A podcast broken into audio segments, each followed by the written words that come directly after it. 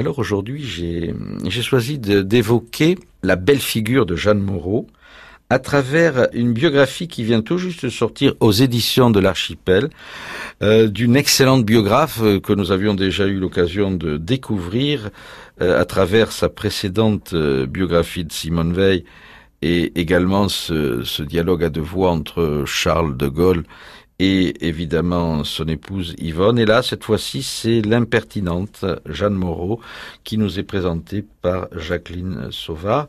Et je ne résiste pas évidemment au plaisir de vous lire un court extrait de son livre. Elle avait des bagues à chaque doigt.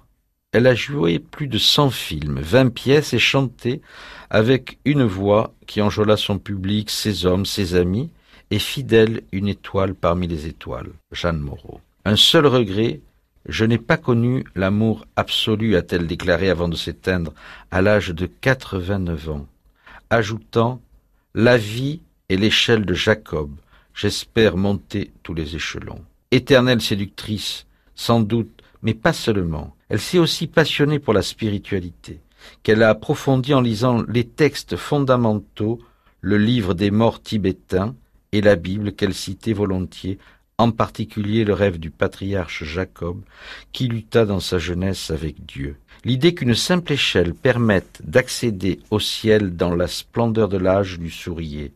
Jeanne était prête à défier la vieillesse et peut-être même la mort.